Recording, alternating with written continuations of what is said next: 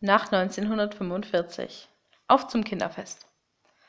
29. Kapitel. In dem wir noch einmal im Turbotempo durch die Zeit flitzen und in einem Ballonmeer landen. Puh, das ging gerade noch mal gut. Aber sicher hält der Wutanfall von Mr. Malix nicht ewig an. Und dann ist er uns wieder auf den Fersen. Wir müssen also so schnell wie möglich die goldene Sichel neutralisieren. Mit so viel böser Energie getränkt, kann ich sie meinem Druiden auf keinen Fall zurückbringen. Mein Vorschlag?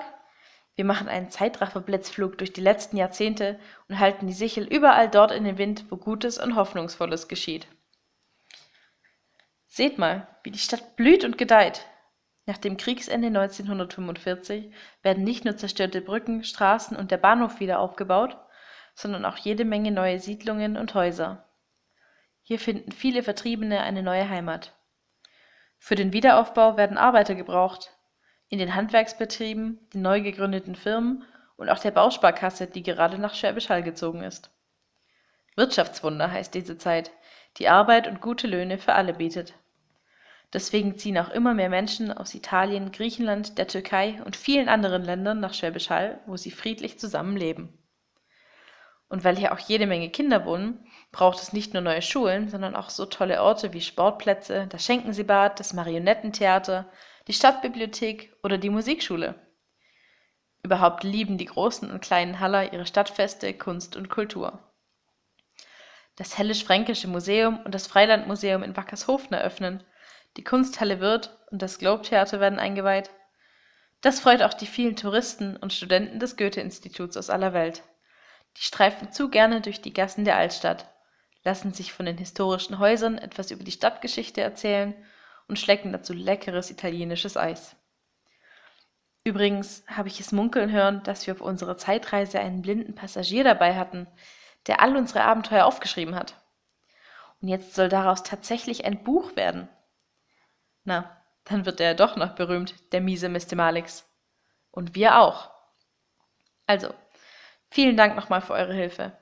Ihr wart ein super tolles Spitzenteam. So, Genug der feierlichen Worte.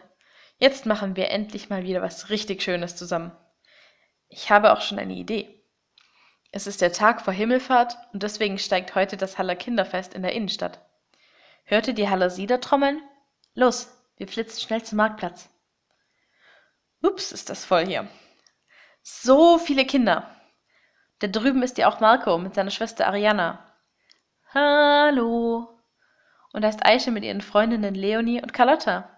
Was die wieder zu gackern haben. Und seht ihr da hinten den kleinen Milan? Der hat mal wieder die Backen voll mit Süßigkeiten. Na, schmeckt's? Jetzt aber aufgepasst. Gleich gibt der Oberbürgermeister das Zeichen. Und hui! Tausende kunterbunte Luftballons steigen in den Himmel. Ach, ist das schön. Da kringelt sich mir der Quastenschwanz vor Freude. Das ist genau die richtige Energie für unsere goldene Sichel. Ich halte sie gleich mal ins Ballonmeer. Schaut doch, um die gebogene Klinge entsteht ein hauchzarter Regenbogen. Er wird kräftiger und größer. Und jetzt spannt er sich wie eine gewaltige, schillernde, farbenfrohe Brücke bis hinüber zur Michaelskirche. Na, wenn das kein gutes Zeichen für die Zukunft ist.